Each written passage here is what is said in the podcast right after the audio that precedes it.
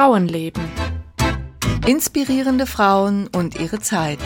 Ein Podcast von Susanne Popp und Petra Hucke.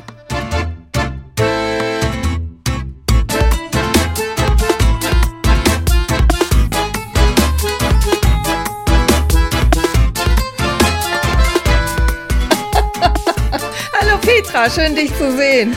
Hallo Susanne, gleichfalls und ein frohes neues Jahr 2022. Genau, wir, wir beginnen lachend. Ja, vor allen Dingen, weil wir nicht so genau wissen, was wir sagen sollen. ja, es ist mittlerweile ganz ungewohnt, irgendwie einen Podcast aufzunehmen. Die zwei ja. Wochen waren noch was anderes. Wir sind, wir sind aus der Übung, nur noch alle vier Wochen. Und dann waren ja auch noch Weihnachtsferien. Ich habe überhaupt nichts gemacht, außer gefaulenzt und gelesen und spazieren gegangen.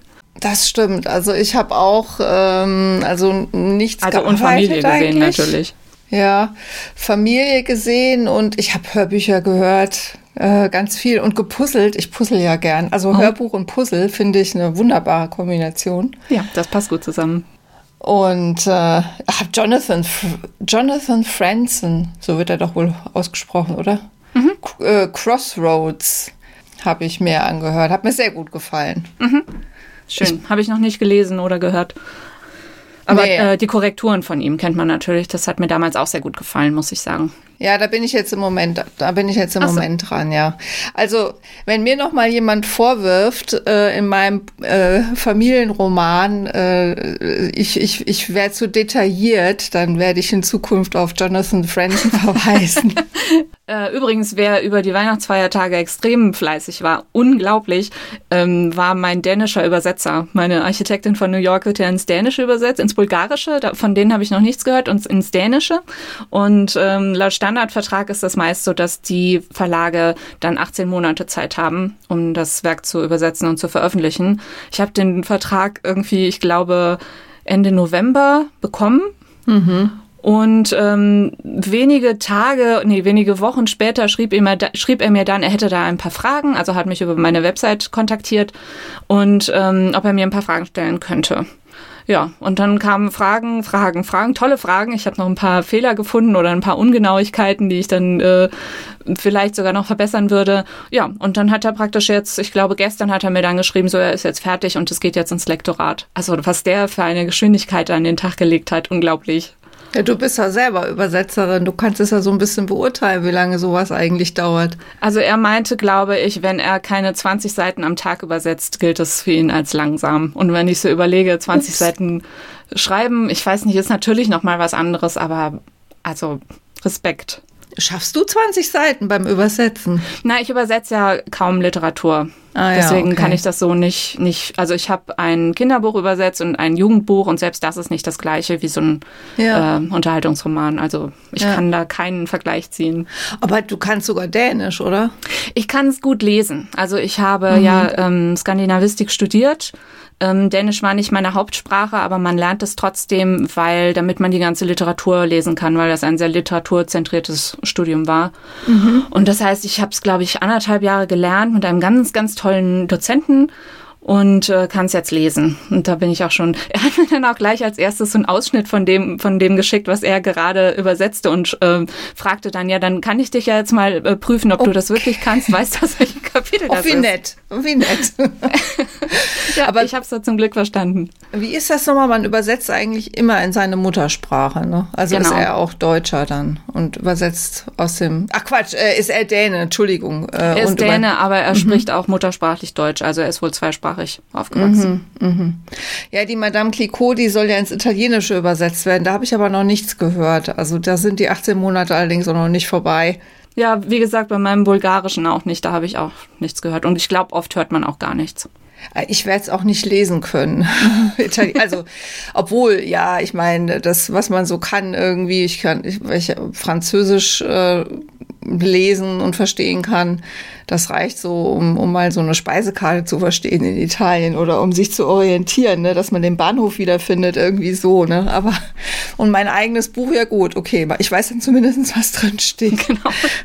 Ja, sehr schön. Dann erscheint es ja vielleicht sogar schon bald. Ha? Es erscheint im Juni. Die haben, der Verlag hat mehrere Bücher aus der Pieper-Reihe gekauft und meins wird als erster veröffentlicht. Ganz nett hat sich nämlich dann auch noch die äh, Verlegerin bei mir gemeldet, weil Ach, der Übersetzer schön. ihr erzählt hat, dass äh, ich auch Dänisch spreche. Möchten Sie jetzt noch ein okay. Grußwort vorne im Buch machen? Oh, ich hoffe, ich darf das verraten. Und das Cover habe ich auch schon gesehen und sieht auch sehr schön aus. Also ich freue mich da schon total drauf. Ja, wunderbar. Da müssen wir dann auch gleich ein bisschen Werbung dafür machen, wenn es dann erschienen ist, ne? Für die ganzen Leute, die das gerne im Auf Dänisch lesen möchten.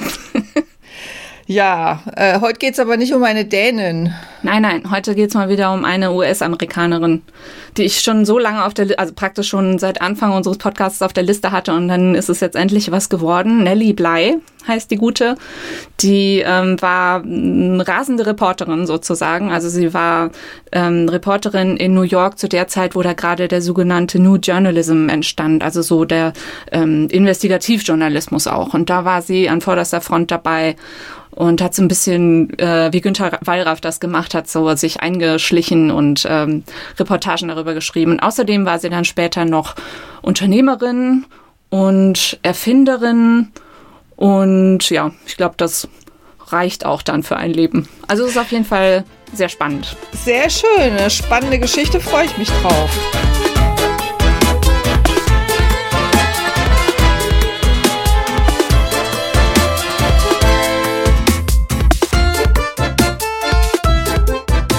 Bly wurde geboren am 5. Mai 1864 in Pennsylvania im Ort Cochrane's Mills. Sie heißt nicht eigentlich Nellie Bly, sie heißt Elizabeth Jane Cochrane. Also sie hat äh, den gleichen Namen wie der Ort. Das kommt daher, dass ihr Vater diesen Ort praktisch äh, mitgegründet hat. Also ihr Vater Michael war ein sehr schlauer, sehr aktiver Mensch, der auch politisch tätig war, äh, der unternehmerisch erfolgreich war, relativ wohlhabend und ähm, er hat dann, er war so geschätzt in diesem Ort, dass er auch ähm, als so eine Art Richter agiert hat ähm, und wurde auch Judge immer genannt. Das war damals okay, also man brauchte keine, keine Jura-Ausbildung in solchen kleinen Orten, um so angesehen zu werden. Und das war ähm, genau ihr Vater. Ähm, ihre Mutter, Mary Jane, war die zweite Frau von diesem Michael Cochran und sie hatte 13 Kinder. Also Nelly hatte viele Geschwister, Halbgeschwister, sie hatte Cousins und Cousinen im gleichen Alter, sie hatte auch Onkel und Tanten im gleichen Alter, weil die Familie so, so weit verzweigt war. Ähm, sie wurde, wie gesagt, noch nicht Nelly genannt, sie wurde aber auch nicht Elizabeth genannt, sondern Pink, weil die Mutter sie wohl immer so hübsch angezogen hat. Cool, Pink. Ihre Kindheit war ziemlich glücklich, zumindest bis ihr Vater gestorben ist, als Nelly sechs war. Dann gab es das Problem, dass er kein Testament gemacht hatte und all sein Hab und Gut irgendwie ähm, nicht mm, also ich glaube, die Familie konnte sich irgendwie nicht einigen, wer was bekommen soll und so weiter. Und deswegen wurde dann alles verkauft und aufgeteilt an, als Geld. Und Nellys Mutter erhält monatlich eine Art Rente, aber das ist relativ wenig und sie kann sich und ihre ganzen Kinder damit nicht durchbringen und entscheidet sich dann relativ schnell, einen anderen Mann zu heiraten. Aber Nellys neuer Stiefvater ist leider Alkoholiker und wird mit, den, mit der Zeit, mit den Jahren immer gefährlicher, äh, bedroht die Mutter, bedroht die Kinder, fuchtelt mit seiner Pistole durch die Gegend und irgendwann entscheidet Mary Jane sich, die Scheidung einzureichen. Mhm. Da ist Nelly 14. Also es ist erlaubt, also man kann sich scheiden lassen. Es ist ziemlich außergewöhnlich, vor allen Dingen außergewöhnlich, dass die Frau das macht. Aber ähm, der ganze Ort unterstützt sie dabei, weil sie halt sehen, wie dieser Mann sie behandelt und äh, sagt dann auch vor Gericht für sie aus. Und deswegen funktioniert das dann mit der Scheidung. Ähm, und der Mann verschwindet aus dem Leben der Familie. Nelly gilt als oder war ein sehr lebendiges Kind. Sie war nicht besonders gut in der Schule. Später erzählt sie das immer so ein bisschen, dass sie eigentlich äh, sehr früh immer schon ganz viel gelesen hat und sich irgendwo in der Bibliothek in die Ecke gesetzt hat und so. Das stimmt wohl nicht so ganz. Sie hat nicht so besonders gern gelernt. Sie hat lieber rumgetobt äh, mit den anderen Kindern im Dorf und in der Schule. Sie entscheidet sich dann wahrscheinlich auch dadurch, weil sie das mitbekommen hat, wie das bei ihrer Mutter lief, dass sie so von diesen zwei Männern abhängig war, dass sie sich nicht auf Männer verlassen will. Ähm, sie will Lehrerin werden. Sie will nicht heiraten, sie will einen Beruf ergreifen und entscheidet sich dann für Lehrerin. Es gibt ein Internat, wo sie gerne hin möchte, eine gute Schule in Indiana, also im angrenzenden Bundesstaat. Die Schule gilt als ziemlich modern, sehr streng, aber ganz modern, auch so von den Lehrmethoden her. Und deswegen geht sie nun zu ihrem Vormund, also dem, der das Geld verwaltet, Samuel Jackson. Da ist, mit dem ist sie auch über ein paar Ecken verwandt und fragt ihn, haben wir genug Geld? Kann ich das machen? Jackson sagt ja. Sie geht zu dieser Schule und nach nicht einmal einem Jahr kommt er zu ihr und sagt, nee, das Geld reicht doch nicht, du musst wieder von der Schule gehen. Mhm. Später, als sie erwachsen ist, verklagt sie ihn dann auch, dass er das ganze Geld der Familie falsch verwaltet hätte und bekommt auch recht. Also er hat das Geld irgendwie anders verwendet und deswegen konnte Nelly ihre Ausbildung nicht äh, zu Ende machen.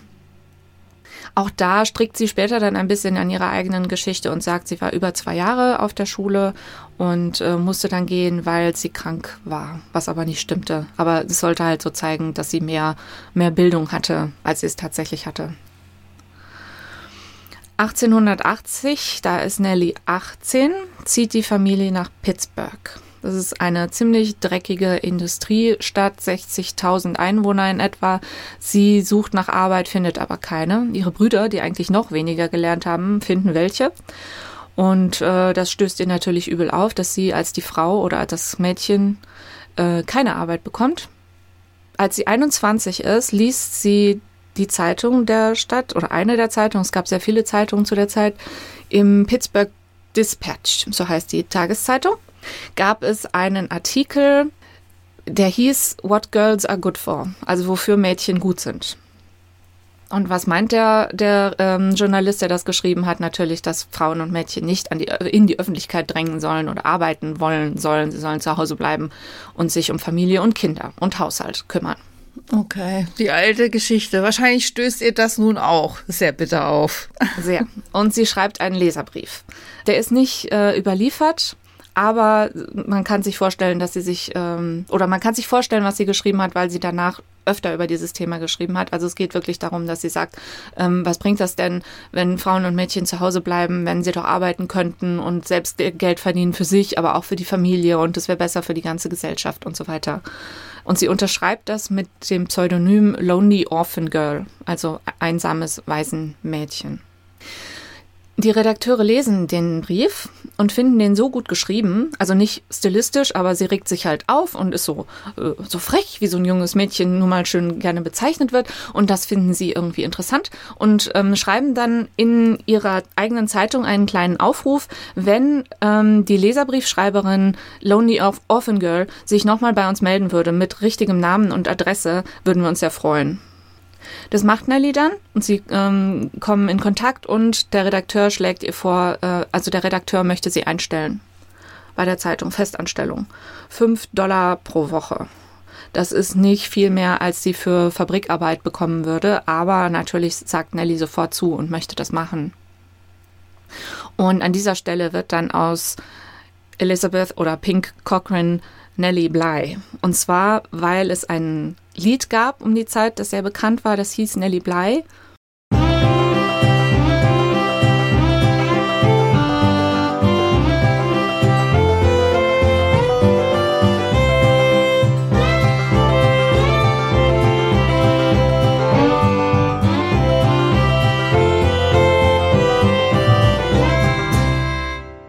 Das macht einen furchtbaren Ohrwurm, deswegen würde ich das auch auf keinen Fall nochmal abspielen.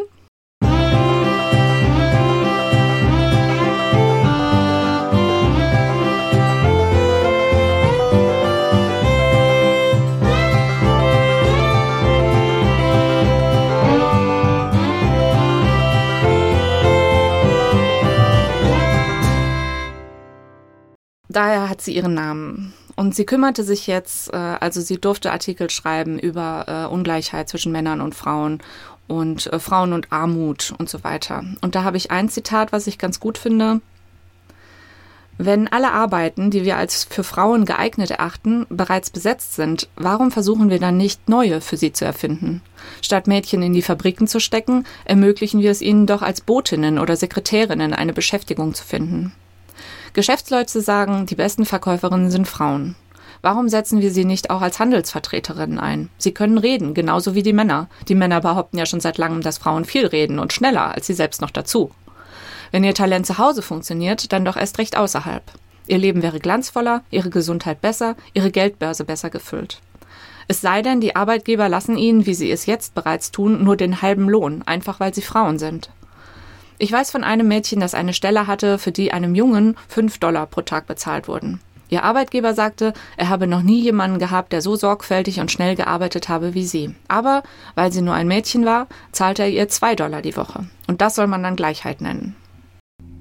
Unglaublich, oder? Und wir haben es ja immer noch so, ja. dass Frauen für dieselbe Arbeit schlechter bezahlt werden, ja. Ja. Also, oh, da könnte man sich irgendwie, ja, also ich meine, sie, sie, sie, sagt da Dinge, ähm, die, da, die auch schon 20 Jahre, 30 Jahre davor gesagt wurden und die dann 50, 60, 70, 80 Jahre dann nachgesagt werden. Und es hat sich über Jahrzehnte nichts getan. Unglaublich. Ja, über Jahrhunderte. Oder über Jahrhunderte, ja, genau. Aber, aber irgendwann kam ja der Punkt, wo Frauen auch darüber geschrieben haben, ja, und wo man das auch nachlesen konnte und so. Und ähm, ja, trotzdem hat sich nichts getan. Das ist ohne Worte, ja. Also sie bleibt zwei Jahre beim Pittsburgh Dispatch und lernt dort einiges. Ähm, sie ist aber von Anfang an ziemlich von sich überzeugt, dass sie gut schreiben kann und äh, reagiert dann auch empfindlich auf Kritik. Ach, wer tut das nicht? Ja. ich fühle mit gut ihr. so gesehen. Ja, ähm, ist das aber da so ein bisschen zu langweilig. Sie möchte jetzt neue Herausforderungen. Sie möchte immer neue Herausforderungen und ähm, entscheidet sich, sie möchte gerne nach Mexiko. Warum Mexiko? Ich weiß es nicht. Es gilt als exotisch und wild. Und was dazu kommt, ist, dass es seit neuestem mit der Eisenbahn erreichbar ist. Also weniger exotisch und wild wird, aber es ist immer noch äh, fremd genug. Der Redakteur sagt nie im Leben, ich kann dich nicht als junges Mädchen allein nach Mexiko schicken. Nelly sagt, dann nehme ich eben meine Mama mit. Also kommt die Mutter mit. Ähm, sechs Monate sind angedacht dass sie da bleiben und durch die durch das Land reisen. Also Nelly möchte nicht auch nur in Mexico City bleiben, wo ähm, wo es auch andere ReporterInnen, auch ein paar weibliche gibt. Sie möchte wirklich durchs ganze Land, dem es damals äh, denkt man zumindest ziemlich gut geht. Also es gilt so als das goldene Zeitalter Mexikos unter unter der Regierung von Porfirio Diaz. Und Nelly schreibt dann in den Artikeln, die sie zurück nach New York äh, schickt, ähm, wie, wie fleißig und sauber ihr die Arbeiter vorkommen. Das Essen schmeckt ihr nicht so. Ähm, es gibt viel Armut. Äh, es gibt eine, mh, mm, eine Gesellschaft der, der Expatriates, also die aus den USA nach Mexiko ziehen und dort bleiben und die die UreinwohnerInnen nicht gut behandeln, wobei auch die ähm, die spanischen MexikanerInnen, die UreinwohnerInnen nicht gut behandeln. Ähm, sie schreibt von Stierkämpfen, wie sie sich das angeschaut hat und so. Und sie ist gut darin, ähm, so Details zu beschreiben, die so den, die ganzen, den mhm. ganzen Text sehr lebendig machen. Das kann sie immer sehr gut. Ja, und dann kehrt sie aber früher als gedacht nach New York zurück und plötzlich klingt das, was sie veröffentlicht, ganz anders. Also äh, Mexiko ist eben nicht äh, golden, sondern man darf die Regierung nicht kritisieren, ohne sofort äh, von Zensur oder schlimmeren Dingen bedroht zu sein. Und sie hat wohl in einem ihrer Artikel von einem mexikanischen Reporter berichtet, der genau das gemacht hat, also die Regierung kritisiert hat und dafür verhaftet wurde. Und deswegen wurde ihr auch angedroht, sie würde auch verhaftet werden. Und deswegen ist sie schnell abgereist. Das war ihr erstes großes Abenteuer. 1887 entscheidet sie sich dann, dass der Dispatch nicht mehr genug ist. Oh, ich habe gesagt, sie ist nach, ähm, nach New York zurückgekehrt aus Mexiko. Sie ist natürlich nach Pittsburgh zurückgekehrt. Jetzt, 1987, entscheidet sie sich, nach New York zu gehen und äh, möchte für eine New Yorker Zeitung schreiben, aber die wollen sie alle nicht haben, weil sie sagen, sie brauchen sowieso keine Leute im Moment und wenn dann auch keine Frauen. Ähm, sie hat dann die Idee, sie schreibt einen Artikel darüber, also über die New Yorker Presse und verschafft sich damit äh, Zugang zu allen ähm, Redaktionen. Das funktioniert, der wird dann im Dispatch nochmal veröffentlicht. Das findet James, nee, Joseph Pulitzer von der New York World besonders toll, was sie da gemacht hat. Und ja, Pulitzer, das ist der Verleger, nach dem dann der Preis später benannt wurde. Die New York World ist eine ziemlich große, ziemlich beliebte Zeitung. Ich mache mal eine kleine Klammer auf zum Zeitungsmarkt in den USA für, um die Zeit. Gilt, wie Nelly jetzt schon erfahren hat, nicht als Ort für Frauen, sowohl was, was so Inhalte angeht, also Politik, Verbrechen, äh, Skandale, politische Skandale, das äh, sollte nicht von Frauen abgedeckt werden. Und was auch nicht für Frauen äh, geeignet war, waren auch die Büros. Also so, mhm. so von wegen, da sind die Männer, die da ihre dreckigen Witze machen und so. Locker Room Talk vermutlich. Und deswegen waren Frauen da, sollten, hatten da nichts zu tun, nichts zu suchen. Wenn es doch Reporterinnen gab, dann für Mode, für die Gesellschaftskolumne oder so für häusliche Themen, Kinder, bla bla, was dann natürlich auch weibliche Leserinnen nach sich zog, weil die das dann gerne lesen wollten. 1830 bis 1850, also noch vor Nellys Zeit, gab es in New York City 153.000 Zeitungen jeden Tag für 500.000 Einwohner. Also so viele verschiedene, um Gottes Willen. Also nicht verschiedene Zeitungen, sondern ähm, die Auflage. Von der Auflage. Genau. Ich habe gerade schon gedacht, das kann ja wohl nicht sein. Aber selbst das ist extrem viel. Also über 30 Prozent ja. haben jeden Tag Zeitung gelesen. Mhm. Da würden sich die heutigen Zeitungen wahrscheinlich sehr drüber freuen. Ähm, und 1865 bis 1900 wächst diese Produktion dann nochmal ums Vierfache. Mhm. Und, und die Vielfalt an Zeitungen? Auch sehr groß. Da habe ich jetzt keine groß. Zahlen zu, aber ja. Äh, ja. Es gab eine ganze, einen ganzen Häuserblock, das nannte sich dann, habe ich vergessen. Also sie hatten jedenfalls einen, einen äh, speziellen Namen für, für diese ganzen, für diese ganze Straße, wo die ganzen ähm, Zeitungen untergebracht waren. Exakt in dem Jahr 1887, wo Nelly auf Suche ging, wurde der sogenannte New Journalism ausgerufen. Das bedeutete, man wollte weiterhin Nachrichten ähm, veröffentlichen, also auf richtige, auf Fakten basierende Nachrichten, aber auf einem stabilen Gerüst aus Drama und mit einem Berichterstattungsstil, Zitat, der LeserInnen mit grafischen Details schockieren und den Appetit auf das Obszöne, Erotische oder Bizarre stillen möchte. Mhm, mhm. Geändert hat man bestimmt noch nicht. Obwohl das ist ja im, im, Englischen eh anders, ne? Ja, das war jetzt auch ein aktuelles äh, Zitat. Also ah, okay. nicht von damals. Ähm, genau. Ja, also und das, das muss man sich mal reintun, oder? Ja, Boulevard. Ja, Gibt's aber ja heute das auch noch. Ja, und das aber sich so so explizit auf die Fahnen zu Ich meine, ich weiß nicht, ob das jetzt, äh, ob das ein, es wird so gemacht, ja, aber dass man sich das so explizit auf die Fahnen schreibt, das finde ich schon äh, speziell. Also ich glaube, bei der Bild intern wird auch nichts anderes gesagt, oder? Nee, also intern. das, was ich jetzt vorgelesen habe, diese grafischen Details, den Appetit auf so und so, das war jetzt äh, aus äh, Sekundärliteratur. Das ist nicht das, was die Ach New York so. World früher von sich gesagt hat. Ah, ja, ja, ja, ja. Okay, gut. Okay, gut. Dann habe ich das irgendwie falsch verstanden. Okay. Ja, ein paar Beispieltitel, äh, Schlagzeilen. Sie starben in Sünde. Angst hat sie verrückt gemacht. Sie kämpfte wie drei Wildkatzen. Eine acht Jahre alte Ehefrau. Wessen Hand hielt die Axt? Szenen aus einem Opiumhaus. Ach, herrje, okay. Ja. Mhm. Und sowas wurde dann noch mit Zeichnungen und Illustrationen ergänzt. Mhm. Also und da hat dieser Herr Pulitzer auch gearbeitet, hattest du mhm. gesagt, ne? Ja, Bei der, der New York war World. der Verleger, genau. Mhm, mhm. Ich habe mir da irgendwie immer was total Seriöses drunter vorgestellt. Naja, es gab ja auch noch seriöse Nachrichten, aber also ich, vielleicht hätte ich mir mal so eine New York World vorher mal durchblättern sollen, kann man ja bestimmt irgendwie online einsehen. Das könnt ihr gerne mal machen, wenn ihr da Lust drauf habt. Genau, genau. Mach Vielleicht finde ich ein paar, ein paar äh, Titelseiten oder so für, für den Blog-Eintrag. Mhm.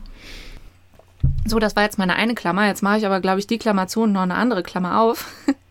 was vielleicht auch noch wichtig ist für das, was Nelly dann macht. Im 19. Jahrhundert galten Sympathie und Wohltätigkeit als Kern der amerikanischen Kultur. Man versuchte, dieses Mitleid, dieses soziale Mitleid zu wecken durch sentimentale Geschichten, die eben in der Zeitung veröffentlicht wurden. Und man hoffte oder man dachte, dass das dann direkt in aktive soziale Hilfe umgewandelt werden würde. Also die Leute lesen die Geschichte, stehen auf, spenden für arme Menschen oder äh, gehen in die Suppenküche und äh, helfen den armen Menschen. Ähm, Sympathie, Mitleid, Wohltätigkeit gilt ja oder galt damals, gilt ja heute immer noch so als die weibliche Domäne. Das heißt, gerade Frauen wurden aufgerufen. Deswegen gab es neben den Zeitungen, die ja so als sehr öffentlich galten, wo ja Frauen nichts zu suchen hatten, gab es auch eine Reihe Romane. Bekanntestes Beispiel vermutlich Onkel Toms Hütte von Harriet Beecher Stowe. Und Romanschreiben war für Frauen akzeptierter, weil es als privater angesehen wurde. So, diese Klammer auch zu. Jetzt ist also Pulitzer begeistert gewesen von Nellys Artikel, bestellt sie zu sich und fragt sie, kannst du dir vorstellen, dich undercover in eine Psychiatrie einweisen zu lassen? Und darüber einen Artikel schreiben. Das ist nicht das erste Mal, dass sowas passiert. Das ist sogar schon fast ein Klischee. Also es gibt relativ viele Reporter, die das gemacht haben. Ähm, was natürlich neu ist, ist, dass Nelly eine Frau ist. Und sie ruft praktisch so mit diesem also wirklich praktisch mit diesen Artikeln und mit allem, was sie darauf, daraufhin macht, das sogenannte Stunt Girl ins Leben. Also weibliche Reporterinnen, die solche Stunts machen, sich irgendwo undercover hinbegeben und etwas erleben, Abenteurerin sind und darüber dann schreiben. Und das wird auch zu einem sehr wichtigen Teil dieses sogenannten New Journalism. Nelly sagt ja. Natürlich sagt Nelly ja. Hm, noch eine Klammer. Psychiatrien zu der Zeit 1880 äh, gab es 139 solche Einrichtungen in äh, den USA. Die wurden natürlich damals noch Irrenhaus genannt oder äh, also Insane Asylum auf, auf, auf Englisch. Ähm, sie hatten unterschiedliche Ansätze. Es gab welche, die wirklich sagten, wir bewahren die Kranken dort auf und das war's. Andere versuchen auch zu behandeln. Es ist auch nicht nur so, dass dass Reporter das undercover gemacht haben, also ähm, sich heimlich eingeschleust haben, sondern sind generell sind Psychiatrien und auch Gefängnisse ein sehr beliebtes Thema für Zeitungsartikel. Ähm, also es sind Leute oder nicht nur, also ja, so, also sowohl das Zeitungsartikel, aber daraus wurde dann praktisch so eine Art Tourismus, also dass dann auch Nicht-Reporter hingegangen sind, um sich das anzuschauen. Also Psychiatrien besuchen und immer so ein bisschen verbunden mit so ein bisschen Grusel und äh, der Angst vor vor der Gewalt, die diese Verrückten äh, ausüben könnten. Das war irgendwie so eine Art Freizeitsport oder Tourismus. Mhm. Mhm. Was dann so ein bisschen, ja, entweder romantisiert wurde, so, ach, die armen Menschen, die haben ja bestimmt eine ganz schlimme Vergangenheit hinter sich, oder eben dieses Amüsierte oder so ein bisschen Schockierte. Es gab aber gleichzeitig auch immer wieder den Versuch, diese Psychiatrien zu reformieren, also die Zustände besser zu machen ähm, und auch die, die Ursachen zu bekämpfen, also Alkohol, Prostitution, Armut. Was auch immer ein Thema war, was auch schon fast so ein Klischee ist, aber eben auch wahr. Also es gab tatsächlich ziemlich viele Frauen, die von ihren Männern sozusagen fälschlicherweise ähm, eingewiesen wurden. Also es wurde gesagt, die sind verrückt, aber eigentlich waren sie einfach nur, äh, wollten sie nicht all das machen, was die Männer von ihnen wollten. Und dann wussten sie nicht, wohin mit denen und haben sie in die Psychiatrie einweisen lassen. Ein, eine berüchtigte Psychiatrie in New York City war auf Blackwell's Island. Das ist heute Roosevelt's Island, das kann man sich anschauen. Das liegt im, ist so eine ganz schmale, langgezogene Insel im East River. Äh, hat übrigens auch schon in meinem Roman der Architektin von New York eine Rolle gespielt, weil dort ein ähm, ein Politiker eingewiesen wurde. Da gab es also nicht nur eine Psychiatrie, sondern auch ein Gefängnis. Mhm. Aber Nelly soll jetzt halt in diese Psychiatrie. Die gibt es seit 1839. Die galt anfangs als sehr modern, sehr human. Es gab keine, keine Gitter. Die PatientInnen hatten normale Kleidung an. Es gab Beschäftigungstherapien. Es wurde aufgeteilt zwischen gewalttätigen und nicht gewalttätigen Patientinnen. Aber im Laufe der Jahrzehnte hat man wohl irgendwann nicht mehr geglaubt, dass das was bringt. Oder es war auch einfach zu teuer, so diese verschiedenen Unterbringungsarten und so. Und zu Nellys Zeiten, also Ende der 1880er, hat Blackwell's Island einen richtig schlechten Ruf. So, Nelly möchte das jetzt also, traut sich das jetzt also und überlegt, wie sie das angehen soll. Ähm, sie gibt offen zu, also ähm, das erscheint dann, vielleicht sage ich das vorher, in zwei, ähm, in zwei Teilen, Sonntagsausgabe vom 9. und vom 16.10.1887 in der New York World. Und ähm, der erste Teil heißt Behind Asylum Walls und das zweite Inside the Madhouse, also im, naja, im, wie sagt man das denn auf Deutsch? Irrenhaus. Irrenhaus, genau. So, sie äh, gibt also gleich zu Anfang zu, sie hat eigentlich keine Ahnung davon, was, also sie weiß überhaupt nichts über geistig Kranke. Wie wahrscheinlich alle ihre LeserInnen, die halt nur diese Skandaldinger aus der Zeitung kennen. Aber sie möchte halt versuchen, sich so zu geben. Ähm, sie übt vor sich hin zu brabbeln oder irgendwelche ähm, paranoiden Dinge vor, von sich zu geben, mit den Augen zu rollen, in die Ferne zu starren. Das äh, ist so das, wie, was sie sich vorstellt. Und dann zieht sie in eine Pension, damit die anderen Bewohnerinnen das sehen, wie sie sich so verhält und sie dann einweisen. Es dauert okay. tatsächlich nicht mal einen Tag, bis sie die alle überzeugt hat, auch die Wirtin. Mhm. Äh, die Polizei wird gerufen die Polizei bringt sie vor ein Gericht. Vor Gericht, das habe ich nicht so ganz verstanden, ob sie sich das selbst ausgedacht hat oder irgendwie scheint der Richter das gedacht zu haben. Also ihre Coverstory, was dann, was sie so erzählt, ist, dass sie kubanischer Herkunft ist, aus der Oberschicht äh, und dass sie unter Amnesie leidet. Das ist natürlich eine sehr romantische Geschichte. Es sind auch Reporter vor Gericht, die das dann gleich aufschreiben für ihre Zeitungen jeweils. Die glauben mir das alle. Nelly hat am meisten Angst vor den Reportern, weil sie halt weiß, dass die eigentlich alles ausschnüffeln können. Und dann wird sie weitergeleitet an Ärzte. Die Ärzte glauben ihr auch. Und dann wird sie tatsächlich äh, erst in ein Krankenhaus eingeliefert und dann nach, wird nach Blackwell's Island übergesetzt. Ich habe einen Artikel über die also es ging generell neben Nellie Bly noch um drei andere weibliche Reporterinnen zu der Zeit beziehungsweise ein bisschen früher, wo es auch um diese Sache mit dem sozialen Mitleid ging. Also diese Autorin hat gestört, dass Nellie sich immer sehr in den Mittelpunkt gestellt hat. Also sie war, ähm, die Leserinnen sollten mit ihr Mitleid haben, nicht mit den kranken Patientinnen und sie sollten ähm, ja, Nelly sollte die, die Heldin sein, die sich etwas traut, die in Gefahr gerät und so weiter. Ähm, und das kann man da auch rauslesen, zum Beispiel, weil sie schreibt, dass sie Angst hat, also Nelly hat Angst vor den wirklich Verrückten.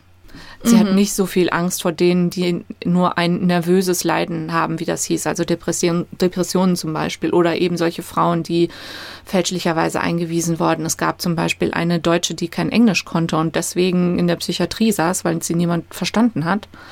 Ähm, und da macht Nelly eben so den, den großen Unterschied dazwischen. Und sie versucht immer die Leserin so auf ihre Seite zu ziehen. Sie sollten mit ihr mitfiebern, mit ihr Angst haben, mit ihr Mitleid haben. Mhm, mhm, mhm.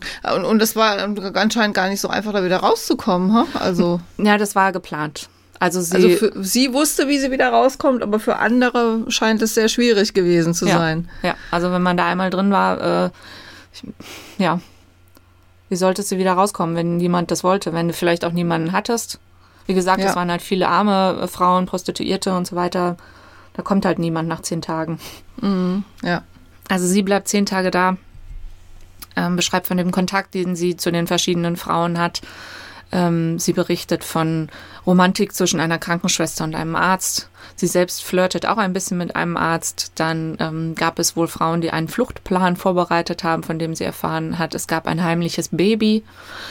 Und die ganze Zeit äh, hat sie natürlich Angst, dass es jemand rausfindet, dass sie nicht wirklich verrückt ist. Und was noch dazu kommt, weil eben ihre Coverstory so wahnsinnig romantisch war, dass die Reporter sie auch bis dorthin verfolgen und sagen, wir hätten gerne ein Interview mit dieser unbekannten Irren. Ähm, und tatsächlich passiert es, dass ein Reporter kommt, der sie erkennt. Aber sie sagt, bitte verrat mich nicht, es ist hier eine Story und er macht das tatsächlich auch nicht. Also er hält sich dran. Ein Zitat vielleicht noch, also die Patientinnen mussten, wenn sie gerade nicht, wenn sie gerade nichts zu essen bekamen oder gewaschen wurden oder so, mussten sie stundenlang still auf Bänken sitzen. Und Nelly Bly schreibt, ich bin niemals so müde gewesen wie beim Sitzen auf diesen Bänken. Manche der Patientinnen klemmten einen Fuß unter oder saßen seitwärts auf der Bank, um ein wenig Abwechslung zu haben, aber sie wurden stets gerügt und ermahnt, sich gerade hinzusetzen. Wenn sie sprachen, wurden sie ausgeschimpft und bekamen gesagt, dass sie den Mund halten sollten. Wenn sie auf und ab gehen wollten, um die Steifheit loszuwerden, hieß es, dass sie sich hinsetzen und ruhig sein sollten. Was außer Folter würde Geisteskrankheit schneller hervorbringen als diese Behandlung? Da ist was dran. Ja. Was für ein rätselhaftes Ding der Wahnsinn doch ist. Ich habe Patientinnen gesehen, deren Münder zu ewigem Schweigen verschlossen sind. Sie leben, atmen, essen, die menschliche Erscheinung ist da. Aber dieses eine, ohne das der Körper zwar leben, das aber ohne den Körper nicht existieren kann, fehlte. Ich habe mich gefragt, ob hinter diesen verschlossenen Lippen Träume existieren, von denen wir nichts wissen. Oder ob alles leer ist. Mhm. Ja, nach zehn Tagen wird sie dann abgeholt. Und zwar kommt ein Reporter von der World und sagt, ähm, er ist mit äh, Verwandten von der unbekannten Verrückten äh, in Kontakt und die wollen sie jetzt aufnehmen. Äh, deswegen kann sie entlassen werden. Das passiert. Nelly veröffentlicht ihren ersten Artikel am Sonntag darauf. Riesenerfolg. Auch die anderen Zeitungen berichten natürlich darüber, weil sie ja auch schon über diese Unbekannte berichtet haben. Und jetzt gibt's die, die Auflösung, um Gottes Willen, das war gar keine richtige äh, Patientin und äh, alles ein großer Skandal, aber alles sehr aufregend. Äh, die World ist begeistert davon, wie gut es läuft und äh, bietet ihr jetzt eine feste Stelle an. Aber es geht jetzt bei diesen Artikeln oder bei Ihrem nicht irgendwie um Aufklärung oder darum, die Verhältnisse besser zu machen oder irgendwie sowas. Es ist also rein diese Sensationsgier befriedigen.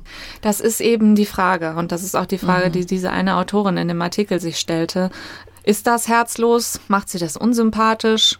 Sollte man froh sein, dass es trotzdem ein Thema ist? Sollte man auch froh sein, dass eine Frau das endlich machen durfte, so schreiben durfte, als die, die Abenteurerin, die große Heldin. Ähm, ja, es klingt ein bisschen wie so eine Expedition in ein gefährliches, unbekanntes Land, aber ja, wo, wo halt einfach nur Neugier befriedigt wird, aber wo es jetzt also ja nicht drum geht zu sagen, man muss Dinge besser machen, so wird keine Heilung stattfinden oder überhaupt das zu hinterfragen. Ne? Ja, ja. Und das ist eben diese neue Art des Journalismus, die die da gerade alle äh, so begeistert.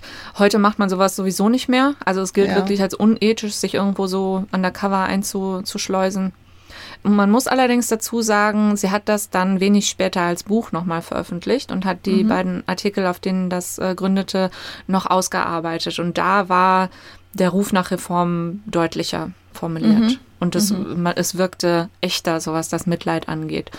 Und äh, es wurde eine, ähm, eine Grand Jury gebildet in New York City, die die Zustände auf Blackwell's Island tatsächlich dann untersuchten.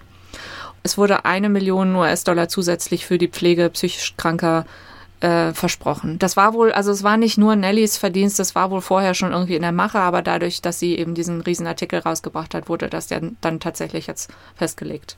Also es tat sich schon was. Es ist halt mhm. nur die mhm. Frage, ist das so, ja, die richtige Art, das, das zu machen. 18 Monate später macht sie das gleiche im Gefängnis. Auch hier macht sie wieder diesen Unterschied zwischen Unschuldigen und wirklich Kriminellen. Die wirklich Kriminellen haben das Schicksal verdient. Äh, es wird wohl noch ein bisschen voyeuristischer, da habe ich keine Zitate rausgefunden. Ähm, und sie tut den Frauen im Gefängnis auch keinen Gefallen, weil sie zum Beispiel sagt, dass die männlichen Wächter deutlich netter zu ihr waren als die weiblichen Wächterinnen, obwohl es eigentlich schon längst den Ruf nach mehr Wächterinnen für weibliche Gefangene gab, damit die nicht mehr so vielen Gefahren ausgesetzt sind. Also natürlich gab es auch da sexuellen Missbrauch jeder Art. Ähm, und da, ja, da hat sie denen wohl wirklich nichts Gutes mitgetan. Aber ähm, ja, also Nelly macht Karriere. Es gibt bei der World, wie man sich das so vorstellen kann, auch ziemlich viel Konkurrenzdenken und Neid. Also es gab auch keine Solidarität unter den wenigen weiblichen Journalistinnen. Äh, sie muss sich da schon durchkämpfen. Sie hat inzwischen so viel Geld, dass sie ihre Mutter nach New York holen kann und eine, sie ziehen in eine gute Wohnung. Von ihren ganzen vielen Geschwistern hört man so nichts mehr, oder? Also mit de, also sie ist immer relativ eng mit der Familie. Die sind auch teilweise kommen die nach New York und ziehen dann wieder weg und kommen wieder her und Nelly hilft ihnen auch und so. Sie hat auch Nichten. Äh, eine Schwester stirbt irgendwann und dann kümmert sie sich so ein bisschen um die Nichten. Also ähm, das ist schon, ähm, die ist schon noch da. Aber das war so viel zu erzählen, da konnte ich jetzt nicht auch noch die Familie unterbringen. Die kommt nee, manchmal nee, so ein bisschen, klar. guckt so ein bisschen rein. ähm, was Beziehungen angeht zu dieser Zeit, es gab James Stetson Metcalf, der war auch Journalist. Ähm, er trat gern auf empfindliche Zehen, das war nicht so schön formuliert. Ähm, und es gab einen der Ärzte von Blackwell's Island, einen der guten Ärzte, wie es hieß, Dr. Frank Ingram. Das kann auch sein, dass sie mit dem vielleicht auch eine Beziehung hatte, aber man weiß es bei beiden nicht. Was denn da wirklich war. Ja, sie, ähm, es stellt sich raus, sie ist sehr gut darin, Leute zu interviewen. Die Leute öffnen sich ihr immer. Sie fragt zwar sehr direkt, aber es wird trotzdem irgendwie immer eine sehr intime Unterhaltung. Ähm, dann macht sie noch so einen Stunt, in dem sie versucht, eine Behandlung für ihre Migräne zu finden. Also sie leidet tatsächlich sehr stark unter Migräne und versucht dann äh, einen guten Arzt zu finden und schreibt darüber auch einen Artikel. Äh, es kann ihr leider niemand helfen. Dann gab es noch irgendwelche Skandale mit Politikern und sie hat auch einen ersten Roman geschrieben, The Mystery of Central Park. Kein großer Erfolg, ist aber wohl auch nicht schlechter gewesen als der Rest der, der Groschenromane so um diese Zeit. So, und dann kommt ihr großer zweiter Stand, und zwar eine Reise um die Welt in 80 Tagen, beziehungsweise in unter 80 Tagen. Ähm, das war wohl schon länger in der Zeitung Gespräch. Äh, die, das, der Roman von Jules Verne war schon 1873 erschienen, ähm, also schon eine ganze Weile vorher. Falls das jemand nicht kennt, da geht es darum, dass äh, Phileas Fogg, das ist der Held aus diesem Roman, ein exzentrischer Engländer, äh, er bietet seinen Freunden eine Wette an und sagt, wenn ich, wenn es mir nicht gelingt, in 80 Tagen einmal um die Welt zu reisen, ähm, gebe ich mein gesamtes Vermögen weg. Man weiß nicht, ob es Nellys Idee war, das zu versuchen oder ähm, von jemandem anderen bei der World. Es heißt zuerst, nee, wir schicken dich nicht, weil äh, Frauen können wieder nicht ohne Begleitung reisen und die brauchen immer so wahnsinnig viel Gepäck und das muss doch alles so schnell gehen. Das funktioniert nicht. Nach einem Jahr heißt es dann plötzlich, okay, kannst du übermorgen losfahren. Nelly sagt ja. Die Reise soll gehen von New York über London, Calais, Brindisi, Brindisi, Brindisi. Brindisi. Äh, Port Said, Ismailia, Ismailia, Ägypten jedenfalls, Suez, Aden, Colombo, Penang, Singapur, Hongkong, Yokohama, San Francisco und wieder zurück nach New York. Mhm. Die Zeitung besorgt ihr einen vorläufigen Pass, damit sie schnell losreisen kann. Sie besorgt sich ein Reisekleid. Ähm, der Schneider sagt, um Gottes Willen, in so wenig Zeit, wie soll ich das machen? Sie sagt, wenn man etwas will, dann schafft man das auch in der Zeit. Die Frage ist, wollen Sie es wirklich? Der Schneider schafft es und äh, schneidert ihr ein Reisekleid. Ähm, das sie ist dann auf allen ähm, Illustrationen von ihr zu sehen, blaue Schottenkaros und das ist dann so Nelly Bly in diesem Kleid wird dann so zum zum Symbol, das man sofort mhm. erkennt. Sie nimmt nur eine Tasche mit. Sie denkt sich, sie will ja nicht schön sein und in irgendwelchen Ballkleidern darum tanzen. Sie will so schnell wie möglich sein. Aber was sie mitnimmt, ist Creme, eine große Tube Creme. Da musste ich an unsere Helena Rubinstein denken. Ja, sie reist ohne Begleitung, sie reist auch ohne Medikamente. Sie sagt, sie war nie krank, sie braucht keine Medikamente, auch nicht, wenn sie irgendwie äh, nach Hongkong reist oder so. Sie nimmt auch keine, keine Waffe mit, obwohl ihr jemand gesagt hat, nimm doch so einen kleinen Revolver. Nee, braucht sie auch nicht. Sie wird sofort seekrank. Darüber lügt sie später. Sie sagt, äh, das hat ihr von Anfang an toll gefallen. Als sie in Frankreich ankommt, bekommt äh, sie dann einen echten Pass von der, von der Botschaft ausgestellt. Ähm, da gibt es die Anekdote, dass ähm, der Mitarbeiter sagte, entschuldigen, aber ich würde Sie jetzt mal gern zur Seite nehmen, damit Ihr Kollege das nicht hört. Ich muss Ihnen eine unangenehme Frage stellen. Was denkst du, was sie gefragt wurde? Wie alt sie ist vielleicht? Genau, genau. Und Nelly sagt, ach, das ist mir doch nicht peinlich, damit habe ich keine Probleme, das kann er gern hören. Lustigerweise schummelt sie aber dabei drei Jahre weg. Ich, da habe ich den Eindruck, das hat man damals sehr gerne gemacht. Und das blieb dann auch ihr Leben lang. So, so vielen Frauen jetzt begegnet, die sich jünger gemacht haben, ist unglaublich. Okay. Sie bekommt die Gelegenheit, Jules Verne zu besuchen. Ach. Der äh, wohnt in Amiens, das sind so 160 Kilometer von Calais entfernt. Sie muss einen Eilzug nehmen und kann deswegen zwei Tage nicht richtig schlafen. Aber sie sagt, nein, das möchte ich machen. Ich muss meinen Anschluss nachher äh, kriegen, aber ich möchte auch unbedingt Jules Verne kennenlernen. Und dann plaudern sie nett. Äh, Madame Verne ist auch dabei und sie sind sich sehr sympathisch und Nelly Bly sei so höflich und so bescheiden. Und sie darf sich seinen Schreibtisch anschauen, wo ein Manuskript drauf liegt. Und sie schreibt, ich war beeindruckt von seinem außergewöhn außergewöhnlichen Ordnungssinn. An mehreren Stellen hatte er äußerst wirksam Geschriebenes ausgetilgt, jedoch gab es keine Einfügungen. Das brachte mich auf den Gedanken, dass Monsieur Verne sein Werk immer nur durch das Eliminieren von Überflüssigem verbesserte und nie durch Hinzufügungen. Interessant. Jetzt gerade nochmal, in welchem Jahr macht sie diese Reise? Ich habe das irgendwie, die Jahreszahlen nicht mit. Das muss so 1890 rum oder so? Ja, war genau. das? Ja. Ungefähr, ne? Mhm. Also ja, 89 fährt sie los. Und ah, 89 fährt sie genau. los, okay. Mhm. Die Zeitungswelt in New York feiert sie begeistert. Der, die Zeitschrift Cosmopolitan entscheidet sich, äh, sie wollen auch was machen und schicken eine andere Journalistin andersrum Okay. Los. Jetzt noch eine Frage. Hat sie denn von unterwegs die Artikel dann immer schon nach New York geschickt? Also das war so eine fortlaufende. Mhm. Es war etwas schwierig, weil sie manchmal nur kurze Texte kabeln konnte, aber die Artikel ja. nicht gut hinterher schicken. Deswegen wurden die teilweise etwas später veröffentlicht und ähm, es war der Zeitung auch nicht oft genug.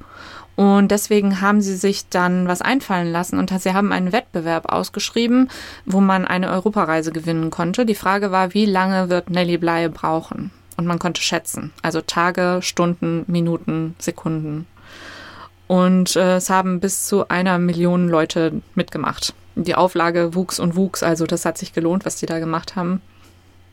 Ja, jetzt würde ich sehr gerne erzählen, dass das alles wahnsinnig dramatisch und aufregend war und Nelly Bly viele, viele Gefahren überstanden hat, aber irgendwie passierte überhaupt nichts. Ich war total enttäuscht, als ich mir das so durchgelesen habe. Sie fährt mit dem Schiff, äh, sie fährt erster Klasse, sie genießt ihre Zeit auf Deck und äh, beobachtet Leute und tut nichts und äh, manchmal gibt's Landgänge, wo sie dann einen schönen Strand sieht und darüber schreibt und sie hat gute Hotels und wird von der guten Gesellschaft empfangen, die ja alle schon von ihr gehört haben. Ja, und das war es irgendwie. Manchmal auf Landgang ähm, schreibt sie dann so ein bisschen von den Leuten, die sie da so sieht, sind manchmal arme Teufel und rückständig. Sie waren von kleinem Wuchs und in unförmige schwarze Gewänder gekleidet. Äh, sie mag aber auch EngländerInnen nicht. Äh, die sind irgendwie so, also ganz Europa ist irgendwie auch so lahm, dann dauert alles so lange und in den USA haben wir eigentlich alles, was wir brauchen. Äh, immerhin sind die Kutscher ehrlicher, anders als in New York, wo wo es unter Nachtkutschern üblich ist, exorbitante Preise zu verlangen und, falls man nicht bereitwillig zahlt, den Mantel abzulegen und dafür zu kämpfen. Mhm. Also sie, sie ist nicht ganz vor allen Gefahren gefeit. Es passiert zum Beispiel einmal, dass sie mit einem Mann äh, an Deck ist, allein im Dunkeln, der ihr dann plötzlich anfängt zu erzählen, wir könnten jetzt einfach hier über Bord springen, das wird keinem auffallen und außerdem ist Ertrinken ein so angenehmer Tod und äh, ich könnte sie jetzt einfach so in meine Arme nehmen, irgendwie so. Und ähm, sie versucht dann so lange mit ihm zu reden, bis jemand von der Mannschaft vorbeikommt und sie kann ihn herwinken und wird dann vor diesem Typen gerettet. Aber auch sowas findet sie dann eher interessant und erzählt das eher so auf amüsante Weise. Ja, zwischendurch gibt es ähm, ein bisschen Verspätung der, der Anschlussschiffe. Da wird sie dann ziemlich sauer und sagt auch den, den, den äh, äh, Schiffsgesellschaften, das geht nicht. Ich muss hier meinen, äh, ich muss früh genug ankommen und so weiter. Beeilen Sie sich mal ein bisschen. Und dann ist sie schließlich auf ihrem letzten, ach ja, genau, von der anderen ähm, Reporterin vom Cosmopolitan erfährt sie erst in Hongkong. Also Nellie Bly weiß das eine ganze Zeit lang gar nicht. Und als sie es dann erfährt, findet sie das ein bisschen blöd, ist so ein bisschen beleidigt und sagt sich dann aber, nö, ich mache nur das, wofür ich beauftragt wurde. Also ich versuche, so schnell wie möglich anzukommen. Die andere geht mich nichts an, das interessiert mich nicht. Ja, und dann äh, schafft sie es tatsächlich, dass sie rechtzeitig die letzte Crew auf dem letzten Schiff nach San Francisco schreibt auf den, auf den Motor, ich weiß nicht genau wie, ob sie da einen Zettel drauf geklebt haben oder so, jedenfalls schreiben sie sich das Motto da drauf, for Nelly Bly, we'll win or die. Also für Nelly Bly werden wir gewinnen oder sterben. 20. Januar 1890. Mhm, mh, mh. So, dann sind sie in San Francisco. Sie, sie springt aus dem, aus dem Schiff ins Beiboot, ähm, nachdem das Gesundheitszeugnis, das sie brauchte, es war eigentlich zuerst verschwunden, aber dann hat der Kapitän es doch noch rechtzeitig gefunden. Sie springt ins Beiboot, um den Zug zu erreichen. Der Arzt vom Schiff ruft ihr hinterher. Ich muss sie doch noch untersuchen, ob sie gesund sind. Sie streckt aus dem Beiboot die Zunge heraus. Er sagt, alles klar, fahren Sie weiter. Und äh, sie kommt in San Francisco am Hafen an. Die ganze USA ist um diese also beziehungsweise der, der nördliche Teil der USA ist furchtbar verschneit, äh, Januar. Und so müssen sie sich noch eine andere Route mit der Eisenbahn ähm, suchen. Aber auch das funktioniert. Die Zeitungen jubilieren und feuern sie an. Riesentrara überall, wo sie Zwischenhalt macht. Und nach 72 Tagen, 6 Stunden, 11 Minuten, 14 Sekunden kommt sie wieder in New York an. Mhm. Also gar kein Problem. Anders als bei Jules Verne. Aber der hat, glaube ich, auch mehr Abenteuer erlebt. Also äh, der Reisende. Ja, aber Jules Verne äh, gratuliert ihr per Telegramm. Also er findet das ganz toll, was sie da gemacht hat. Großer Erfolg für Nellie Bly. Sie hält Vorträge, erzählt von ihrer Reise. Sie kriegt Werbeverträge. Es gibt, es werden Sammelkarten über sie. Ich sag dir, das ist auch wieder so eine, die wäre heutzutage hätte sie einen Instagram-Account und ich weiß nicht was alles, so richtige Werbefigur. Ja, genau. Ähm, was ja allerdings übel aufstößt, ist, dass die New York World ihr nicht mehr Geld bezahlen will oder sie nicht befördern will. Das ist wohl irgendwie eine komische Geschichte, weil sie nach ihrem Besuch im, äh, auf Blackwell Island hat sie einen großen Bonus bekommen. Also die wussten schon, was sie an ihr haben und jetzt irgendwie nicht. Also man weiß auch nicht, was da passiert ist. Sie hat es auch nie erklärt. Mm, sie sagt aber, hat aber auch nie irgendwas gesagt, was sie irgendwie in schlechtem Licht darstellen könnte. Also vielleicht hat sie irgendwas falsch gemacht, man weiß es nicht. Jedenfalls kündigt sie. Aber die, diese Reise wurde bezahlt von der Zeitung. Das ja. verstehe ich schon richtig, ne? Ja. Mhm. ja. Sie versucht sich nochmal an Romanen, aber das funktioniert nicht so ganz. Ähm, und sie verschwindet dann praktisch drei Jahre komplett aus der Öffentlichkeit. Man weiß nicht so richtig, was sie gemacht hat. Ihr Bruder ist um die Zeit gestorben, das hat sie wohl mitgenommen. Sie hatte auch immer diese Migräne, die sie, äh, unter der sie sehr gelitten hat. Äh, Depressionen vermutlich auch. Die Mutter kauft ein kleines Häuschen in White Plains, also ähm, südlich von New York City, wo dann auch Nellie oft hinfährt, um sich zu erholen. Aber ja, man weiß nicht so wirklich, was, was passiert da. 1893 kehrt sie dann zu World zurück Sie kehrt irgendwie immer wieder zu World zurück. Das scheint doch, äh, äh, scheint sie immer wieder zu locken. Und sie bekommt gleich wieder die großen Schlagzeilen. Also Nellie Bly ist zurück. Sie gibt dann, äh, also sie, ähm, sie führt ein Interview mit einer Anarchistin, Emma Goldman, die im Gefängnis saß. Sie bekommt eine Kolumne, die ist nur kurzlebig. Dann macht sie viel so, so Gesellschaftssachen, Verbrechen, behandelt Streiks ähm, und bleibt so ihrem Stil immer treu. Also das funktioniert eigentlich weiter. Dann ganz plötzlich im April 1895 heiratet sie von einem Mann, den vorher niemand mit ihr in Verbindung gebracht hat, Robert Livingston Seaman. Der war Industrieller aus äh, Catskill in New York, also nördlich von New York City, Multimillionär, relativ bekannt und schon über 70. Sie ist 31 um die Zeit. Mhm. Es wird keine große Feier. Sie äh, verschwinden und heiraten und sind äh, verheiratet wieder zurück. Alle sind überrascht. Manche fragen sich, ist das auch so eine Art Stunt? Will sie jetzt jetzt irgendwie über die äh, das Eheleben berichten und dann nachher erzählen, was für ein Graus das ist? Aber nein, es ist anscheinend wirklich echt. Er ist ein, ein, guter Mann, ein ehrbarer Mann. Sie haben so einen ähnlichen Hintergrund, wo sie so herkamen und von der Familie her.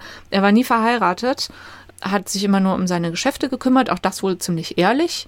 Er hat eine Fabrik, die Ironclad Manufacturing Company, die stellen Milchbehälter für den Eisenbahntransport her in Brooklyn.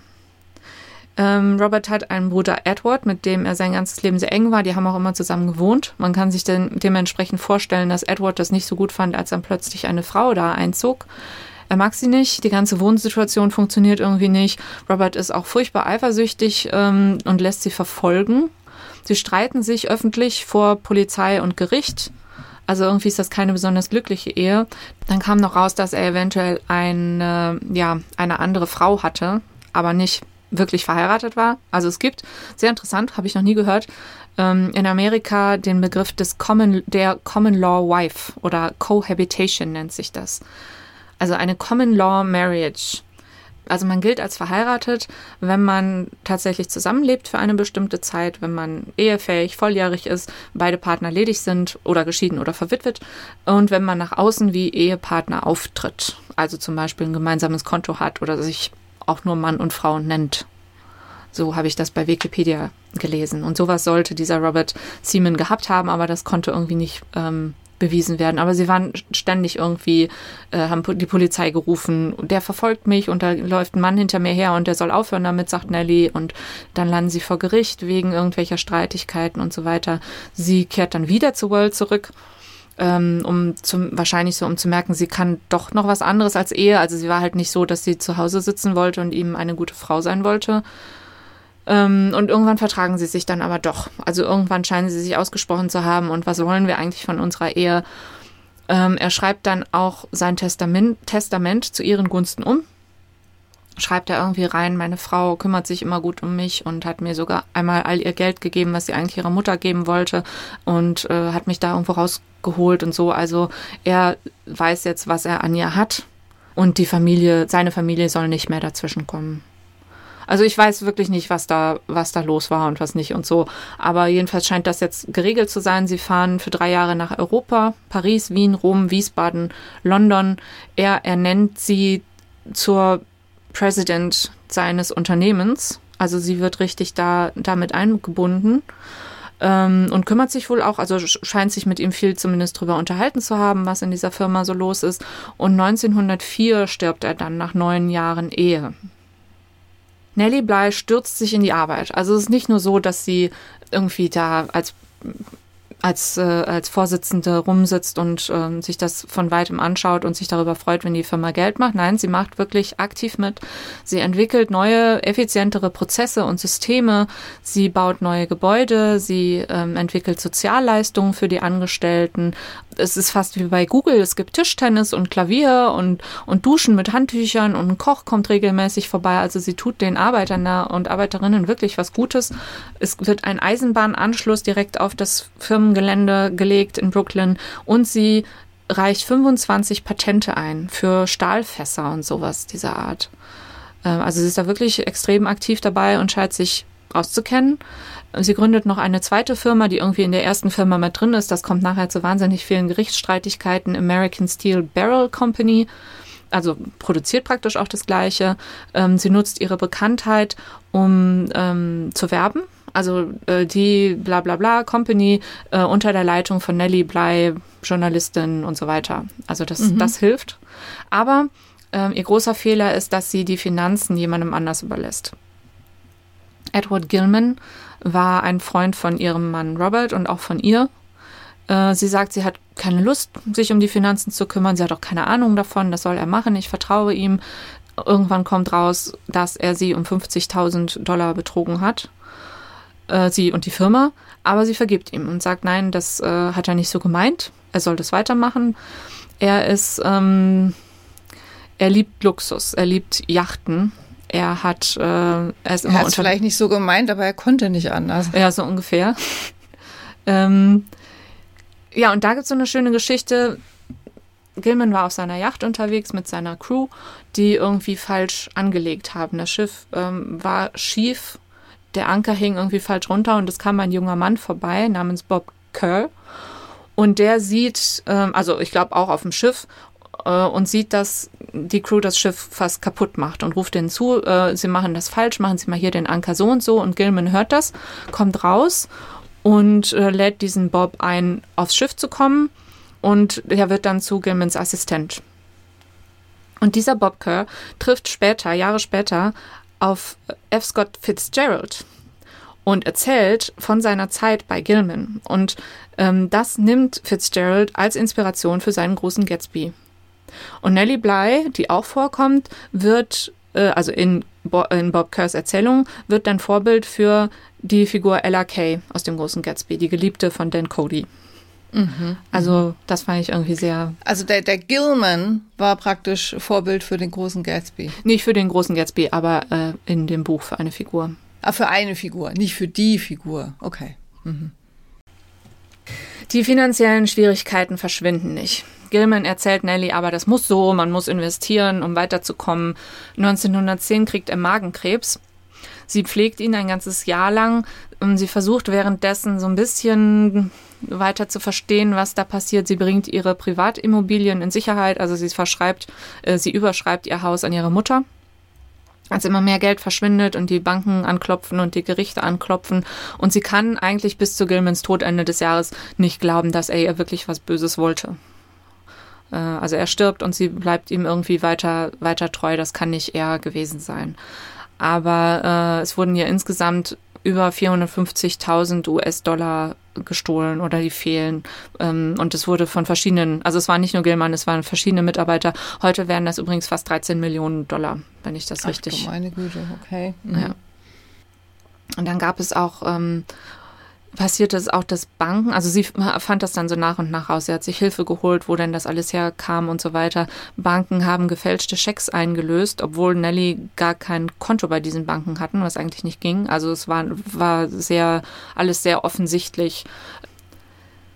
Ähm, es gab Gerichtsverfahren die natürlich von der Presse begleitet wurden, weil Nelly Bly eben so berühmt war. Sie nimmt das alles sehr persönlich ähm, was wohl zeigt, dass sie sich doch sehr überfordert gefühlt hat, dass sie überhaupt nicht wusste, was da passiert ist. Ähm, sie war dann aber auch oft beleidigt. Sie war dann auch nicht willens, Strafen zu zahlen, wenn es dazu kam. Also wenn, wenn man, äh, wenn das Gericht rausfand, ja, die Bank kriegt zumindest jetzt schon mal so und so viel von dir.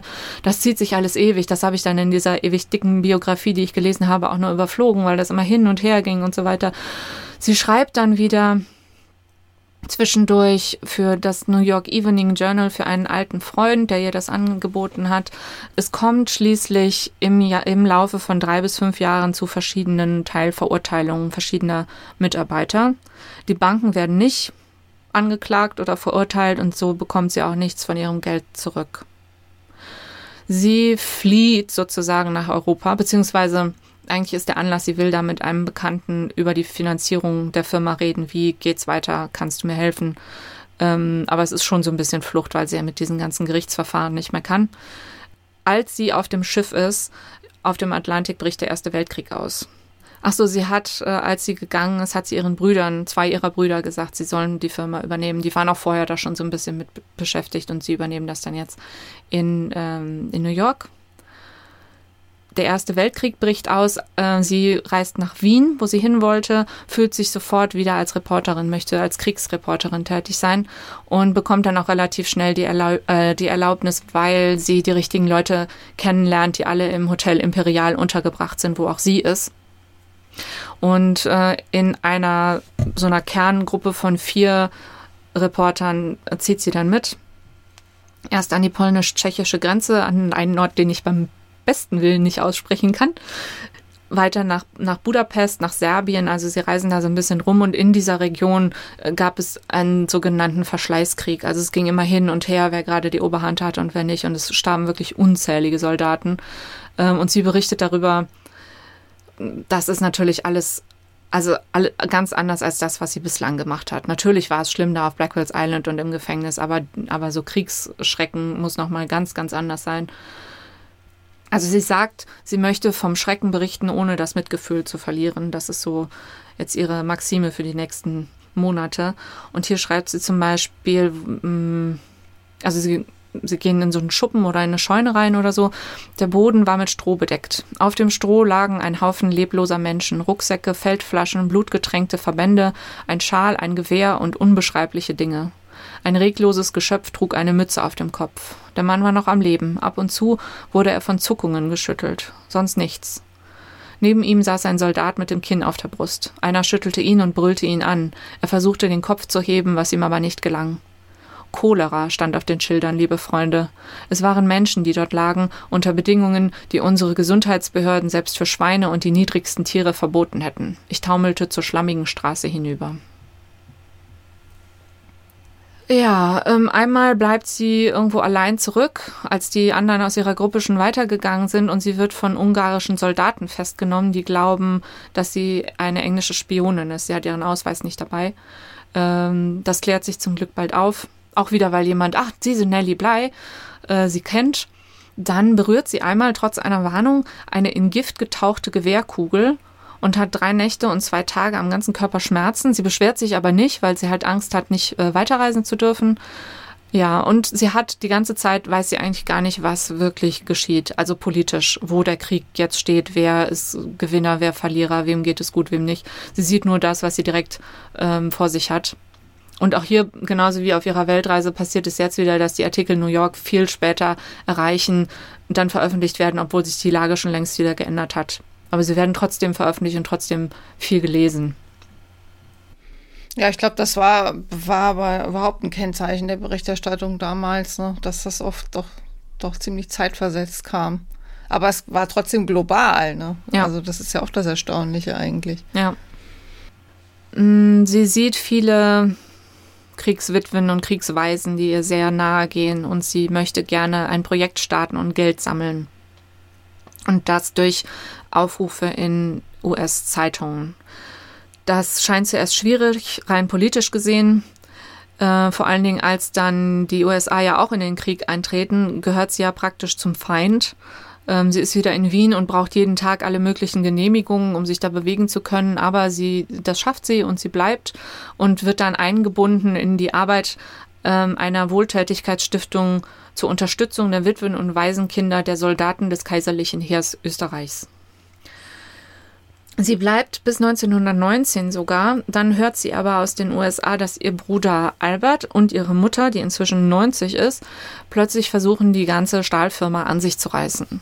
Also sie wollen Nelly da raus haben, weil Nelly schon so lange nicht mehr dabei ist. Nelly fährt zurück ähm, ist schockiert darüber, was die Familie antut. Sie schreibt einem Freund, welch trauriges Ende hat das kleine Waisenmädchen genommen. Von allen verraten, selbst von ihrer Mutter. Mein ganzes Leben habe ich mich um sie gekümmert und jetzt will sie mich nicht mehr sehen. Ja, wie mit, mit über 90 soll die da noch so aktiv geworden sein? Wahrscheinlich waren es eher die Brüder. Also es ist schwer vorstellbar, oder? Ja, ich, also ich kann mir vorstellen, dass sie halt, äh, ja, vielleicht so von, vom Bruder auf die Seite gezogen wurde. Keine Ahnung. Mhm, In Familien mhm. passiert ja viel. Ja, das ist allerdings wahr. Sie bekommt äh, hauptsächlich Recht, also Nelly, als sie dann vor Gericht gehen, aber die Firma ist inzwischen auch gar nichts mehr wert. Also sie hat kaum noch Geld.